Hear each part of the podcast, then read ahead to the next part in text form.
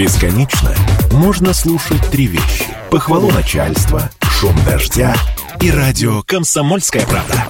Я слушаю «Комсомольскую правду» и тебе рекомендую.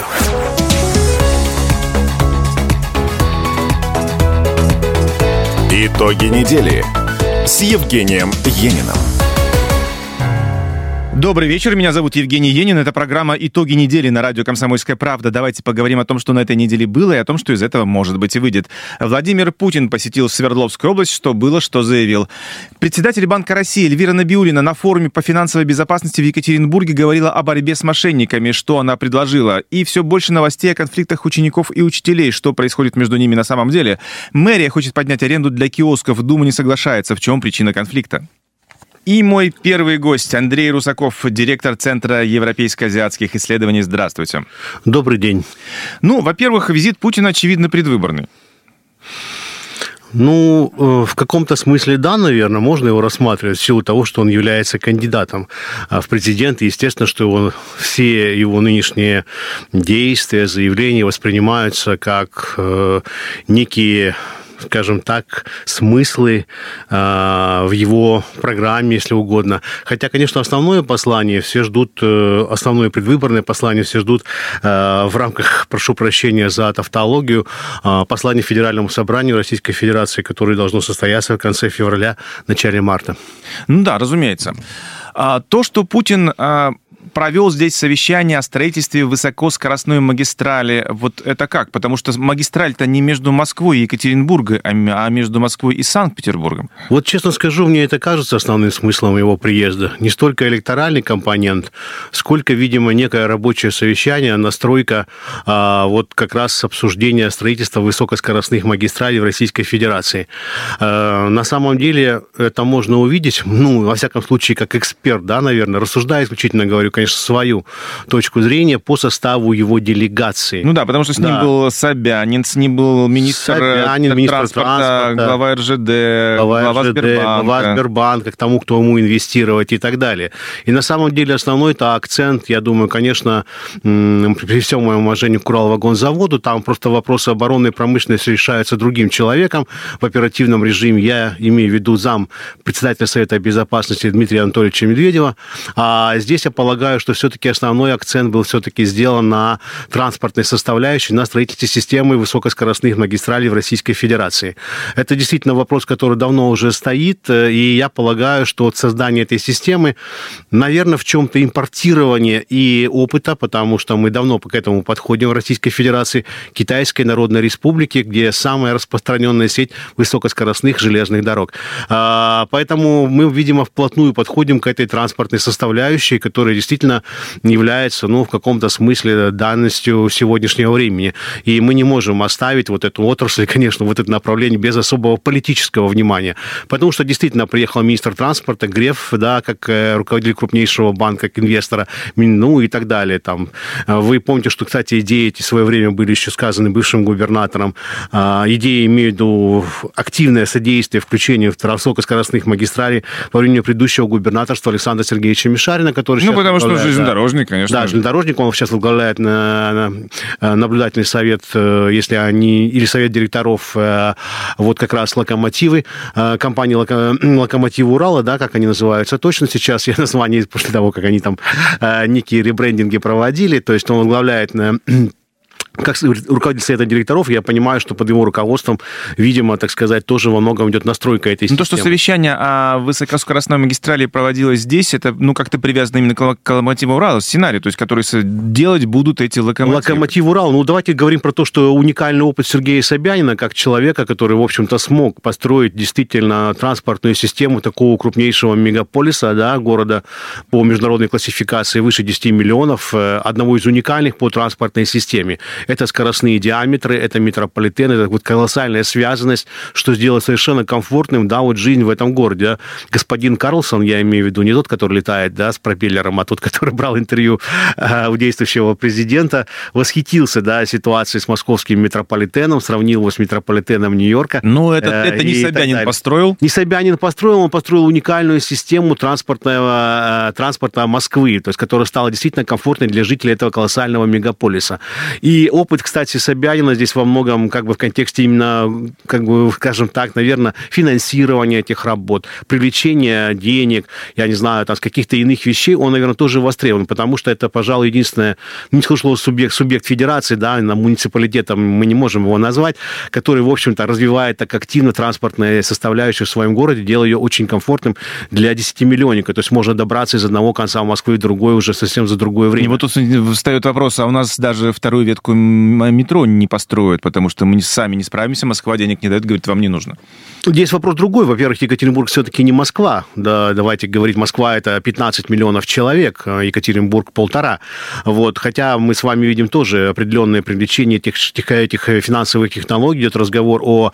Нет, Андрей, Андрей, Андрей мне, да. мне, мне принципиально обидно, потому что, да, Екатеринбург не Москва, так давайте сравним метро в Москве и плюс э, центральный диаметр согласен, и, и Екатеринбург согласен, с одной согласен. коротенькой веткой. Поэтому, когда Москва говорит, ребят, вам не нужно, э, вот мне очень обидно. Нам... Потому что мы видим, как миллиарды тратятся на другое. Дайте нам немножко от этих миллиардов. Нам много-то не надо. Необходимо отрабатывать механизмы финансирования. Вы знаете, здесь вопрос ставился Путиным о концессиях, вот, о создании компаний, потому что выступал министром транспорта. Я читал стенограмму вчерашнего мероприятия. Достаточно подробно, достаточно интересно было о том, что, конечно, необходимо привлекать деньги, но кредит коммерческий банк по такие длинные сроки 20 лет не даст. Но, повторюсь, на мой взгляд, это старт созданию системы высокоскоростных магистралей в Российской Федерации. Э, да, это выделенная полоса, давайте как бы про это говорить, это выделен отдельный путь, когда это поезда стоят, идут со скоростью, я уж не знаю, удастся ли им, конечно, создать скорость 500 километров, как в Китае, в некоторых случаях, хоть там Китай эту скорость не применяет, на, ну, 200-300 километров, наверное, они вполне могут ходить. Вот, то есть мы подходим к созданию новой системы транспортной связанности страны.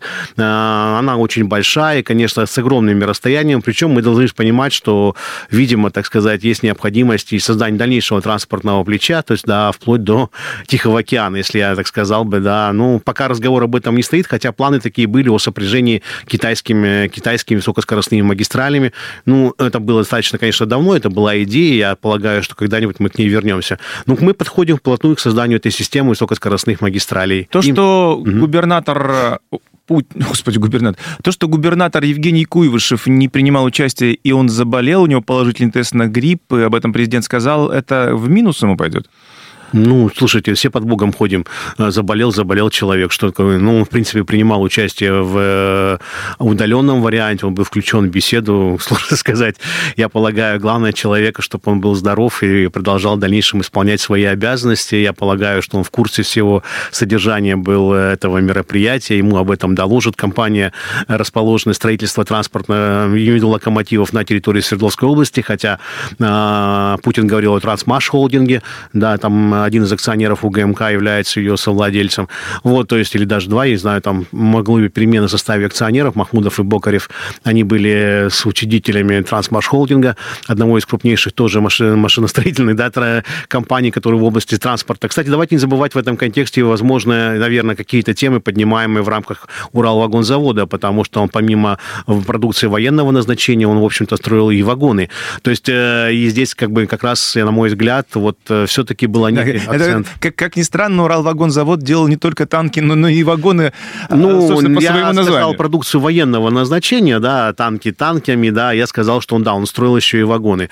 То есть э, и делает эти вагоны. Поэтому для высокоскоростных, высокоскоростных магистралей требуется, конечно, отдельный тип вагонов э, и тому подобное. Просто я понимаю, что не наступал, настал момент, когда мы должны стартовать вот с созданием новой системы транспортного, так сказать, связанности Российской Федерации. Мне радует, что, в принципе, сказали про следующее направление, да, это и Казань, и Екатеринбург, там, вы знаете, Воронеж упомянут, упомянут Минск и Адлер.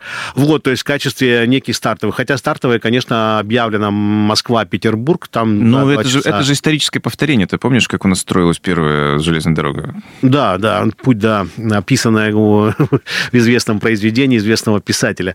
Да, вот, то есть э, читали мы ее, да, мы с вами читали ее, конечно, в рамках нашего курса литературы.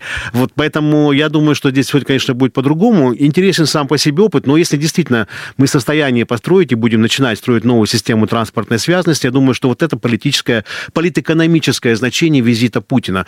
Можно назвать его, несомненно, электоральным, э, если мы стартуем с новой отраслью. Все дело в том, что об этом стоит ведь вопрос достаточно давно. Мы с вами знаем, что высокоскоростная магистраль поднимается в темах достаточно не первый раз уже.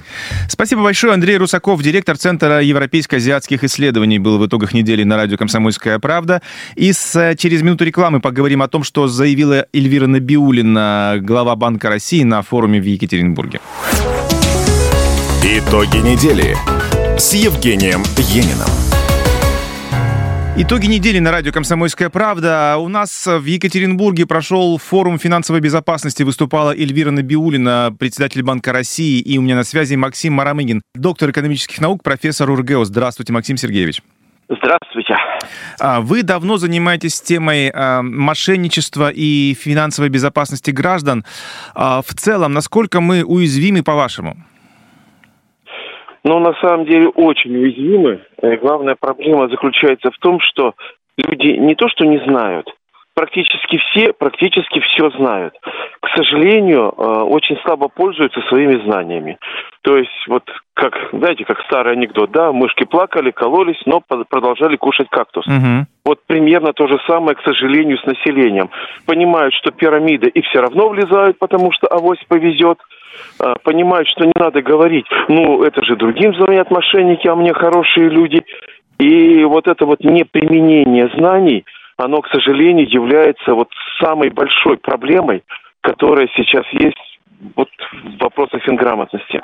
То есть вы полагаете, что, ну, на самом деле все знают о том, что есть мошенники, мы же каждый день читаем о том, что кого-то обманули, сколько-то миллионов человек отправил, потому что ему позвонили, сказали, что мы там представители того же Банка России, который не работает с физлицами, ну и давайте вот что-нибудь делать такое со своими счетами. Совершенно верно. Все знают, ну, практически все. Я уже, я вот за последние, ну, наверное, год не встречал ни одного человека, который бы сказал, что ух ты, а что такое бывает? Вот ни разу такого не было. И тем не менее, люди, которые знают, все равно попадаются. То есть знают, но не используют свои знания. Считают, что вот то, что они знают, это одно, а вот ну, в жизни к ним это не коснется, это их э, не затронет, к сожалению. И вот как переломить это, мы вот сейчас думаем, как заставить людей пользоваться своими знаниями. Ну, Эльвира Набиулина сделала достаточно сенсационное предложение на этом форуме. Она предложила сделать так, чтобы э, банкам запретили выдавать деньги сразу после подписания с гражданином кредитного договора. Потому что вот что меня тоже удивляет, одни люди бегают за кредитами, взять не могут, потому что банки не дают, а другие берут э, через телефон в три касания и огромные суммы, по которые потом переводят мошенникам. А вы понимаете, в чем вся смешная, так сказать, э, подоплека вашего вопроса? Видите, не дают кому? У кого тяжелое финансовое положение, у кого и так уже определенная закредитованность, у кого уже и так есть проблемы. Если мы говорим э, в части мошенников, то на них ведутся зачастую люди, у которых прекрасная кредитная история, на счетах и так есть деньги, и поэтому с точки зрения банка они прекрасные заемщики они не допускают никаких просрочек и их раскручивают. Это одна часть вопроса. И вторая часть, э, так сказать, вот этой проблемы, которой вы коснулись, заключается в том, что действительно э, люди, затуманенные мошенниками, э, являются ну, фактически зомбированными. И выполняют... Вот у меня в жизни такое было, так сказать, я был свидетелем, когда дама просто из рук рвалась, ее держали, у нее вырывали телефон, чтобы она не переводила мошенникам деньги, слушайте, она с нечеловеческой силой вырывалась и продолжала это делать. Поэтому определенный грейс-период, когда мы говорим, что, ну, давайте, вот мы вам подписали кредит, но придете через 2-3 дня.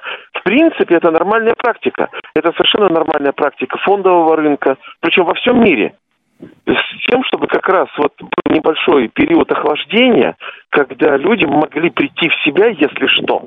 Но это как, раз это как в ЗАГСе, не регистрируют сразу после подачи заявления через месяц. Совершенно верно. Кстати, как развод. Ну, подумайте. Ну да, да подумайте немножко, потом придете снова. Совершенно верно, да. Поэтому ничего плохого здесь нету. И это на самом деле очень здравое, разумное предложение, которое, я думаю, хотя бы часть вот таких сделок сможет убрать. Потому что когда человек затуманенный, э, там же очень много хороших э, психологов, да, так сказать, ребята, которые мошенничают. там же и скрипты прекрасные, и профессионалы хорошие на них работают. То есть, затуманив мозги, мы хотя бы объективным образом можем, так сказать, э, дать вот эту фору хотя бы день, чтобы человек, ну, немножко в себя пришел. Просто немножко в себя пришел. Еще одна тема, которая была поднята на этом форуме, на Биулиной, это борьба с дроперами. Честно скажу, что я, в общем-то, недавно совсем про это узнал, и я попрошу вас рассказать подробности, если вы знаете. Насколько я понимаю, это ситуация, mm-hmm. когда, э, ну, чаще всего это молодые ребята-студенты, они открывают да, себе карту, да, и да, карту да. эту кому-то отдают. Да. Вот что, что это такое? Ничего нового в этом нету. К сожалению, подобное так сказать, подобные схемы действуют очень давно. То есть, если вы помните, когда-то, э, когда не так шли карточки на молодняк такой вот ретивый, оформляли ООО, э, так сказать, со скрытыми счетами, и когда они, так сказать, оформляли документы и отдавали дяде, а дядя по этим счетам работал. Сейчас это карточки. То есть меняется инструмент, э, к сожалению, не меняется схема. Есть э, какой-то молодой человек безответственный, ну, иногда, может быть, лицо с пониженной социальной ответственностью, либо бомж, что-то такое, э, который, э, ну, фактически продает свои персональные данные, считая, что его ничего не коснется. К сожалению, эта проблема была, есть, и еще некоторое время будет, пока мы не привяжем к биометрическим данным э, проведения операции. А в чем смысл? Зачем мошенникам э, или кому нехорошим людям нужны вот эти вот карты на чужое имя? Для черного обнала. Черный обнал. То есть э, люди отдают карточки, на эти карточки перегоняются э, компании, ну, однодневки, как правило, либо компании такой, э, которая на рынке ну, скажем так, не собирается задерживаться надолго, перегоняются на счета физических лиц деньги, эти деньги через э, банкоматы снимаются. Кстати говоря, для тех же мошенников, ведь э, деньги надо как-то выводить, да, то есть как бы облапошили они человека, заставили его снять деньги, э, деньги ведь перечислены на какой-то счет, дальше-то ведь их надо снять, и снять так, чтобы хвостов не оставить чтобы а, потом следователь не пришел. Максим Сергеевич, что грозит э, вот этим самым дроперам, которые заводят карты и отдают их кому-то? У них могут а, быть неприятности какие-то? Не, не просто не могут, могут быть неприятности. Насколько я помню, там до 8 лет, э, то есть смотря как, по какой статье будет э, квалифицированы эти действия, либо это мошенничество, либо еще что-то, но это уже, видите, просто по опыту знаю, что там следователи применяют целый набор статей. Ну, то есть в делах, которые вот подобные рассматриваются, там целый набор статей, поэтому в зависимости от того, как... Ну, до 8 лет как минимум это может быть. Вот я тоже ни разу не слышал, чтобы если ты э, заказал карту и кому-то отдал, тебе за это дали 8 лет, ну что-то как-то, ну нет. Значит, вот, э, вот э, что суд даст, это второй вопрос. Суды у нас достаточно лояльные, входят в положение, но в принципе, если это мошенничество, может быть. Что будет... Пока что суды очень лояльны, вы правы. Очень лояльны. Но видите, это что же до поры до времени? Э, что делать глобально со всем этим? Потому что ну, мы с вами неоднократно в эфире говорили, ребята, ну вот из банков вам не звонят, не надо передавать в банки и не спрашивают CV э, вашей карты, не делайте этого. Люди продолжают делать. Ну, это бессмысленное все, вот то, что мы с вами делаем, пытаясь объяснить, что не нужно делать. Это не бессмысленно, это просто часть большой, ну, такой, знаете, монотонной, ежедневной работы, которую надо проводить. Все равно уровень э, людей, которые, или количество людей, которые э, поступают правильно, он увеличивается. То есть, если когда-то там, до 80% людей готовы были хоть что делать, на сегодняшний день, ну, процент немножечко, но снижается. Конечно, хотелось бы быстрее, хотелось бы, чтобы люди были ответственнее, но психологию мы не переделаем. Но работать надо, и мы будем работать постепенно, постоянно, потихоньку внедряя, внедряя, внедряя в массы вот эти вот э, подходы к финансовой грамотности. Спасибо огромное. Максим Марамыгин, профессор УрГЭО, был в итогах недели на радио «Комсомольская правда». После новостей расскажем о том, что все больше новостей о конфликтах учеников и учителей, что происходит между ними на самом деле. Итоги недели с Евгением Ениным. Итоги недели на радио «Комсомольская правда». Итак, все больше новостей о конфликтах между учителями и учениками. Давайте разбираться с тем, что происходит. У меня в гостях Юлия Соболева, психолог муниципального центра «Диалог». Здравствуйте. Здравствуйте. А, очередные новости. Учитель истыкал 27 точек, это кто-то посчитал э, циркулем, иглой циркуля руку ученика. Ученик поссорился с э, соученицей. Нечаянно, как он говорит, э, уколол ее циркулем, и учитель, чтобы научить его вести себя правильно, сколол его его руку. А другой учитель, это, это не в Екатеринбурге, это в Азбесте, в Екатеринбурге кинул тетрадью. Когда я начал искать эти новости, ну, чтобы еще раз почитать перед нашим разговором, я забиваю в Яндексе просто «учитель бросил ученика». Мне выпадает куча новостей за все годы в разных городах такое ощущение, что учителя только за, занимаются тем, что бросают чем-нибудь учеников. Но я понимаю прекрасно, что э, раньше могло быть так же, вот я вам только что рассказывал перед разговором, что ну, меня учитель труда бросал молотком, ну, киянкой, деревянной киянкой. Я успел выскочить, э, я заходил с опозданием, он бросил молотком, я дверь захлопнул, дверь, киянка попала в дверь, все стали живы-здоровы, просто об этом никто не знает. Я не рассказывал, вот до вас никому об этом не рассказывал. Поэтому об этом стали, может быть, больше писать, это во-первых. А во-вторых, э, на самом деле что происходит? Стало больше таких случаев или нет? Спасибо большое за приглашение, за этот разговор. А, вы знаете, Евгений, вот прежде чем мы а, перейдем к обсуждению да, вот этих конкретных случаев, а, я бы хотела на самом деле сказать, что если мы возьмем хотя бы город Екатеринбург, то мы должны понимать, что вот прямо здесь, сейчас, да, пока мы разговариваем, порядка 200 тысяч детей находятся за партами. Вы хотите сказать, что ну, при таком количестве просто по статистике может быть все что угодно? А, я хочу сказать, что на самом деле за полем нашего внимания, нашего зрения остается огромное количество уроков, мероприятий, поездок, совершенно прекрасных спектаклей, совершенно замечательных, там, не знаю, поющих, ведущих за собой учителей, на Совершенно которые верно, мы, но мы же понимаем, что мы обращаем, обращаем внимание всегда на крайности. Вот что-то случилось, идет прекрасный урок, об этом никто не напишет никогда, но потому что это норма. Мы обращаем внимание на то, что нормой не является. Действительно, это нормой не является. И когда мы конкретную ситуацию вырываем из контекста, мы должны сами себе задать вопрос, а что-то было до этого? Что, наверняка. Наверняка. Что-то ведь спровоцировало эту ситуацию. А, мы сейчас не можем как бы комментировать. Когда я читаю да? подробности каких-то конфликтов, то мы видим, что ученик сознательно доводил учителя, провоцировал учителя, и дети это умеют прекрасно делать. Ну, мы сейчас не можем конкретно сказать, да, в этой ситуации было именно... Мы не говорим про асбест, мы не говорим про бросил тетрадь в Екатеринбурге, мы в принципе говорим, да, что это не то, что да, да. А один раз ты как-то что-то сказал, и тут же тебе прилетело учителя чем-то по голове. То есть, видимо, это было до того, что-то ну, вот неоднократно. Я... Мы э, с детьми все общаемся, мы понимаем, что дети умеют доводить, но нужно довести, что ни один взрослый просто так ребенку-то не сделает ничего ничего с нуля, что называется. Поэтому, конечно, мы должны понимать, что вот эта вот вырванная ситуация из контекста, она не является вот такой вот аховой. То есть мы должны понимать, что все равно что-то произошло. Я ни в коем случае не оправдываю учителя. То есть, конечно, эта ситуация ненормальная, она неприемлемая для школы. Но, э, тем не менее. И еще я бы хотела сказать, что вот э, педагог работает в плоскости человек-человек. Это, в принципе, такая стрессогенная э, ситуация, когда мы все время э, сталкиваемся с тем, что мы должны взаимодействовать с людьми. Мы э, и взаимодействие это по большей счету, по большему счету бывает не только вербально, вербальным и невербальным. То есть педагог все время должен понимать, что он э, находится на сцене фактически, да, а, каждое его слово оценивается, каждый его поступок, то, как он выглядит, то, как он посмотрел, то, то как он ведет себя.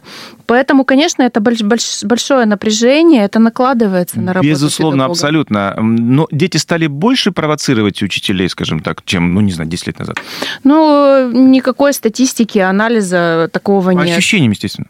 Э, ну, чисто субъективно, я считаю, что нет. То есть просто а, мы, может быть, стали более внимательно смотреть, присматриваться, да, более пристально изучать эти ситуации, почему это происходит. Может быть, вот так вот. Когда вы входили, вы же входили в подобные ситуации как эксперт со стороны? Да, конечно. Ну, я э, долгое время в школе проработала. И что показывало вскрытие обычно? что из любой ситуации необходимо искать конструктивный выход. То есть понимать, что произошло с конкретным ребенком. Ведь ребенок тоже э, каким-то образом, э, ну, не, не просто так, допустим, доводит учителя, он не просто так испытывает его на прочность.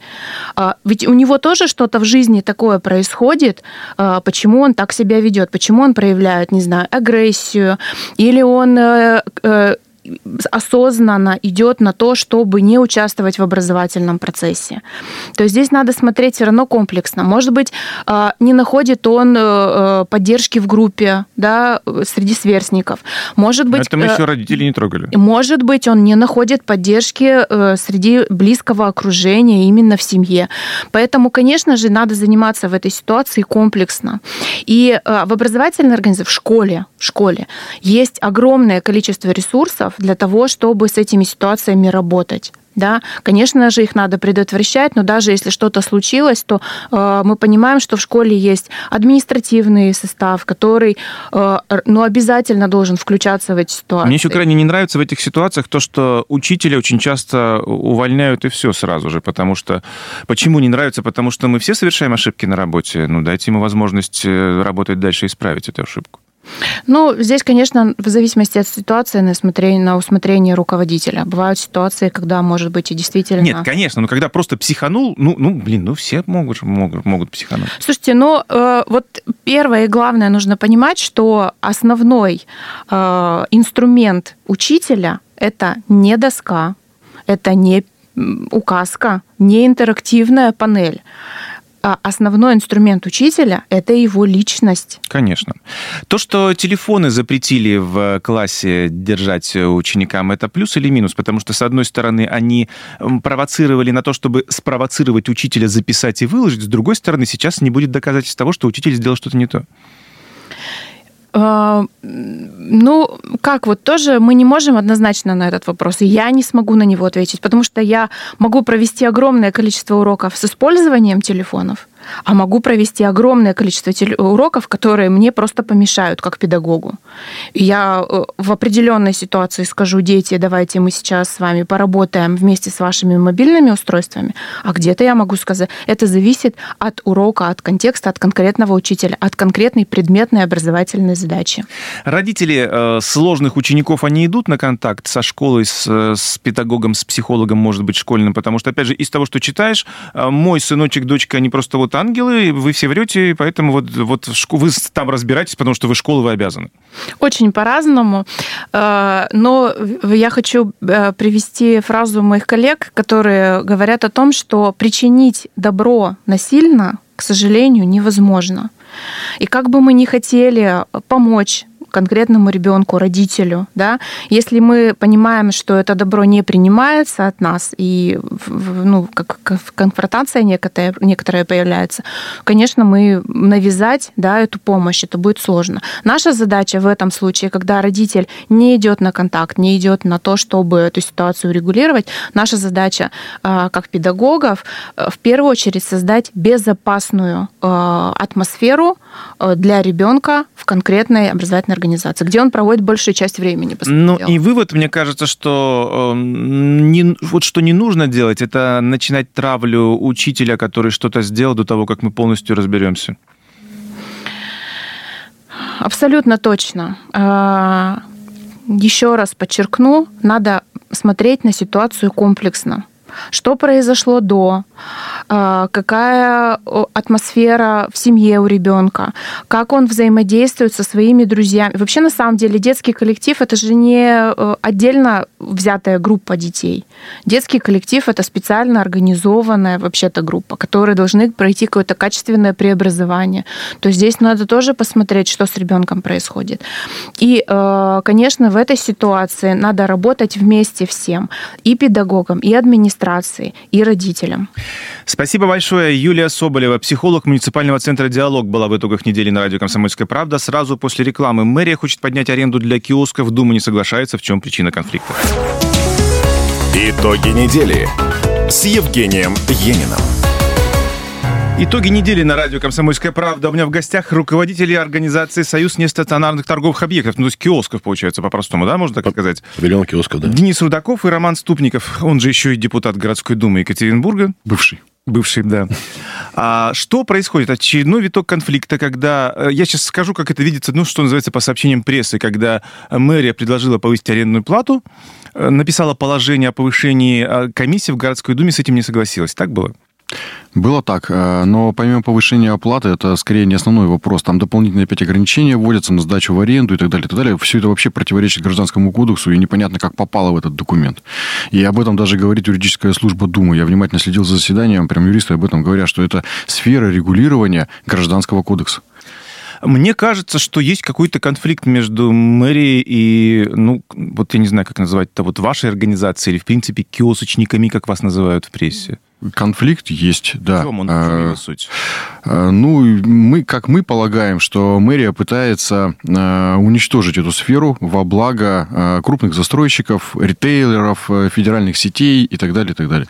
А не бьется, потому что какие крупные застройщики киоски стоят, ну, где-то вот не там, где собирается строить э, что-то, не на земле, где строительство стоят киоски. А, Проблема не в этом. Проблема в том, что строители не могут п- продать или сдать в аренду помещения на первых этажах, и они считают, что именно НТО а, этому мешает. Ну, что бизнесу проще там а, снять в аренду павильон, чем а, снимать помещение на первом этаже. Естественно, и дешевле. Но город же разный, где-то павильон, а где-то вот центр города, там какие первые этажи, там что есть, то все занято, стоят где-то киосочки. Ну, тем не менее, тем не менее, такая работа идет. Денис, Но они в открытую об этом заявляли на заседаниях городской думы, э, что вот у них стоят пустуют п- площади, и что давайте мы их э, при- при- прижмем, и им деваться будет некуда, они пойдут к нам арендовать у нас наши площади. То есть это было... а вам это не, я просто уточню, вам невыгодно там арендовать? А, понимаете, мы... э, Нам не то, что невыгодно, это нам вообще это не, не наша э, тема, потому что это совершенно разные э, виды торговли. Либо вот торговать э, товаром импульсивной покупки, которая... Вот ты захотел воды купить, бутылку купил, пошел дальше. То в магазин надо зайти, там не пойдет туда магазин за бутылкой, там непонятно вообще, чем торговать можно. Они настроили без, без ума этих площадей, и теперь э, хотят за наш счет как-то их Ну, Денис, опять же, еще раз скажу, город разный. Вот где-то, я понимаю, что может стоять киоск на улице, и вот первый этаж, э, где может быть торговля рядом. Где-то где не так совсем. Стоит киоск, никому не мешает. Конечно, не мешает. Так, а- а- они не могут же э, снести те киоски, которые ими мешают возле их объектов.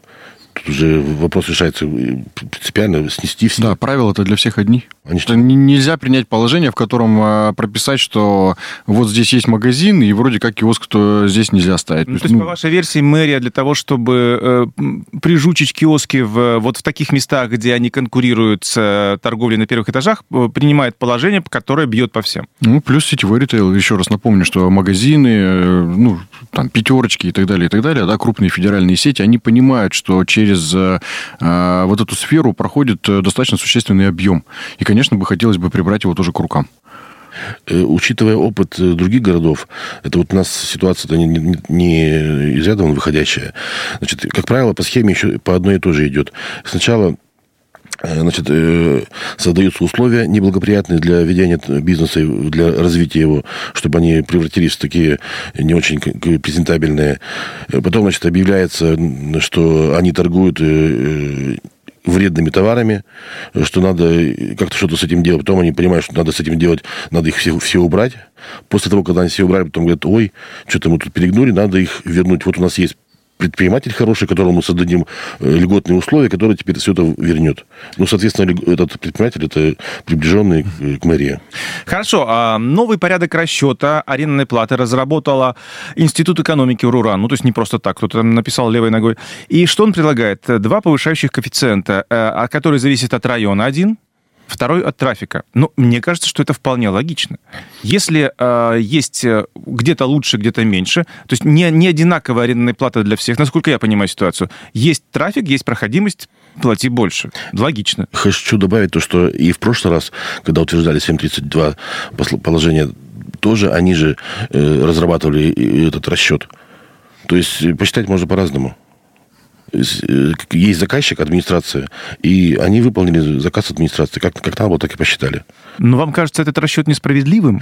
Он, пускай будет справедливый, как бы подход принципиально, но в результате повышается цена в 4 раза. То есть это уже не, нам не рентабельно. То есть тем самым, если вот они это утвердят, то просто мы все закроемся. А, я, честно говоря, просто вот не верю в конструкцию, когда мэрия хочет э, поднять цену и уничтожить, просто экономически задушить э, все киоски в городе Екатеринбурге, которых сколько у вас? Тысяч? Э, Две тысячи у нас 2000, легальных, да. где-то около тысячи нелегальных. Вот мне всегда нравится добавка еще там две тысячи легальных и тысяча нелегальных. Ну, так это... вот, ну вот есть нелегальные тысячи, да, стоят, работают. Мы знаем, что они есть, но они работают все равно, хотя они нелегальные. Да, да, да. Но как раз-таки бы хотелось, чтобы и мэрия, и, значит, правительства области поработали в направлении нелегальных. Вот мы сейчас все время говорим о том, что да, есть нелегальная торговля, есть куча нарушений, там продажа запрещенных товаров и так далее, и так далее, но в этом отношении мы не видим никакой борьбы. И мы несколько раз, вот э, Союз НТО и Ассоциация предпринимателей предлагали свою помощь мэрии. Давайте, мы знаем эти павильоны. Они стоят рядом с нашими законными павильонами. Давайте разберемся с ними в первую очередь. Если вы хотите, как бы, а, значит, э, ну, очистить город, да, там, а, и так далее, давайте начнем с незаконки. Но почему-то незаконки незаконку трогают меньше, а вот как раз-таки все э, нормативные акты и так далее, и так далее принимаются в основном э, в, э, в отношении законных павильонов. Вы знаете, почему я немножко, немножко вам не верю? Потому что я долго наблюдаю за вашими коллегами-транспортниками, которые много-много лет, когда говорят, нам нужно вот поднять стоимость проезда в автобусе до условно 40 рублей, угу. или мы будем в минусе. Мэрия говорит, нет, не 40, там, 31. И они продолжают спокойно работать при этом. Да, да. Да, так и есть. И тогда я им не верю просто, что вот, вот когда они сказали, что или 40, или мы в минусе, но потом они работают за 31 рубль, я сейчас условно называю суммы, я не верю, что они правильно рассчитали. Я, поним, я понимаю вашу позицию, что вам сейчас вполне нормально сказать, ребята, нам давайте не будем нам повышать арендную плату, потому что это наши деньги, ну вам это выгодно, вы нормальные люди, вы совершенно правильно, что называется, все делаете. Но то, что вы будете в минусе после повышения, ну что-то вот я начинаю не верить, исходя из просто моего опыта наблюдения за миром. Ну, смотрите, ну, вот по, по э, пассажироперевозчикам э, сейчас же все передали Гортрансу, э, муниципальным предприятию, которое вот это сейчас я озвучу, что им надо 40 рублей. То есть они из одного кармана в другой, один карман... Я говорю про частных перевозчиков, которые а, сейчас, стонут, стонут, стонут постоянно. Ну, стонали хорошо. Ну, ну, их право обратиться в РЭК и все свои тарифы обосновать. Тут же нет проблем. И что касается повышения тарифов для там, введения коэффициента, вы знаете, я был один из инициаторов этой истории. То есть э, не повышение, а именно введение коэффициентов и э, нормального расчета. То есть не на основании оценки, да, потому что оценка для города, для бюджета тоже стоит денег. И я говорил, что вот как у нас на примере наружной рекламы, ведь там я добился этого, да, вот э, что касается наружной рекламы, город ввел коэффициенты на установку наружной рекламы. И а, мы теперь стали там размещать рекламу без какой-либо оценки. Экономия деньги в бюджет. Да, можно посчитать, но посчитать нужно правильно и грамотно. И почему бы не посчитать это в, соо... Э, в общении и в тесном контакте с предпринимателями. Ну, то есть проблема-то вся в чем? Что администрация города и любая власть вообще да, не общается с, э, с представителями той сферы, которую они пытаются регулировать. То есть на уровне идей, что называется, с вами не разговаривали? Нет, нет, нет. Нам просто показывают постоянно какие-то бумаги, э, рассчитанные непонятно кем и на каких основаниях. Притом вот вы сейчас говорите трафик там и так далее, и так далее. Все эти вещи, они ну, не имеют какого-то постоянного характера. Завтра трафик изменится, построят какую-то новую развязку, построят новый дом, трафик в другом месте станет. Мы каждый раз, каждый раз Дума будет менять это положение? Основа или как это будет? протеста – это введение повышения в принципе или введение разных коэффициентов в зависимости от э, ситуации на местах? Э, Трафика от проходимости? Нет, там, в общем, вот в принципе э, разграничение такое мы допускаем. Надо его разумным сделать, а не таким конечно, безумным. Конечно. И вообще это не, не, не единственный камень преткновения, о котором мы как бы... Что, это не главный даже камень преткновения. Это совсем не главное. Что ж вы молчали всю дорогу, у нас время кончается. А мы же, мы же говорим о том, что основное в этом положении для предпринимателей убийственное это запрет на, а, значит, ведение хозяйственной деятельности третьими лицами на их, на их объектах. То что прямо... Сдача в субаренду. В субаренду, размещение там каких-то... Вы понимаете, вот после принятия этого положения вы даже а, терминал Сбербанка не сможете поставить в своем павильоне. То есть он должен принадлежать вам. А как это возможно вообще? То есть никакие дополнительные услуги, ничего, все будет под ограничением. Плюс, посмотрите, нормативка настолько сложная, да, вот нам говорят, предприним... осталось 20, 20 секунд. Я быстренько. Предприниматель должен там заниматься непосредственно бизнесом, да, торговать как бы. Окей, но вы сделайте простые правила игры, потому что сегодня предприниматели не в состоянии заниматься бизнесом. Они еле успевают за тем, чтобы оформлять бумажки, заниматься бюрократией вместе с администрацией. Как они будут вести бизнес? А, когда это... Ну, сейчас это все отложили уже, все отбила комиссия. Надеюсь, что да. Хорошо. Роман Ступников, Денис Рудаков, э, представители Ассоциации нестационарных торговых объектов Екатеринбурга были в итогах недели. Итоги недели подведены. Хороших выходных, насколько это возможно. Итоги недели с Евгением Ениным. Бесконечно можно слушать три вещи. Похвалу начальства, шум дождя и радио «Комсомольская правда». Я слушаю «Комсомольскую правду» и тебе рекомендую.